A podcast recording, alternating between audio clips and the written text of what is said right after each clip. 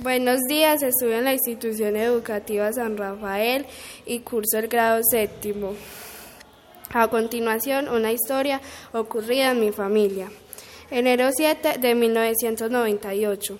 Siendo las 8 pm, un trágico día que fue consternado en nuestro municipio de Liconia, ya que ese día antes había fallecido un hijo del pueblo, el cual fue muy recordado por todos nosotros los heliconenses el cual fue una persona con una vocación de docente, el cual nos dio parte de sus conocimientos puestos al servicio de nuestros niños.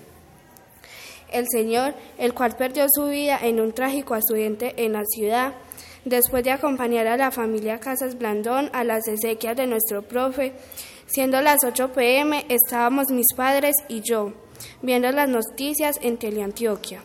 Escuchamos unos disparos en nuestra propiedad.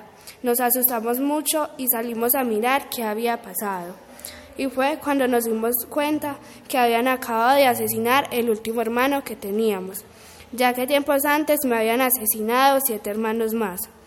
Al frente de mi casa hay una manga, lo cual vimos que los agresores corrieron por esa parte y uno que no, que no se pudo subir por esa barranca y tuvo que devolverse y pasar por encima del cadáver de mi hermano. En esos momentos llegué yo al lugar donde quedó el cuerpo de mi hermano y exclamando le decía, porque hermanito, quien te cegó tu vida, eras el único que nos quedabas. Por eso te pedíamos el favor que no salieras para que no te pasara nada. Estando desesperada por los hechos, de repente aparece una chica, la cual estaba escondida en el corredor de una casa. Ella se encontraba con una herida en un lado de su ceja. Fue herida por los mismos agresores de mi hermano, la cual subía acompañada de él para él entregarle una chaqueta que días antes ella le había prestado.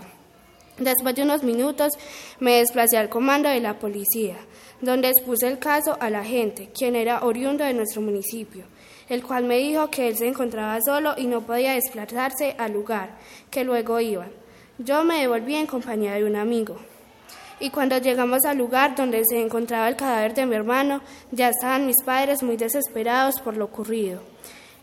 Y lo cual se encontraba el sacerdote que había ido ese día a celebrar las exequias de nuestro querido profesor. El sacerdote antes había sido nuestro párroco y conocía a mi familia con mucho dolor y tristeza por lo ocurrido. Oraba a Dios por mi hermano y le pedía por todos nosotros, su familia.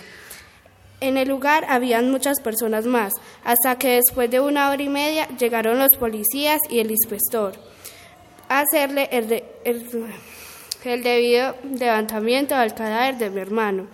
Una muerte más que quedó en la impunidad como las otras más de mis otros hermanos y muchos conocidos más que también quedaron en la impunidad. Muchas gracias.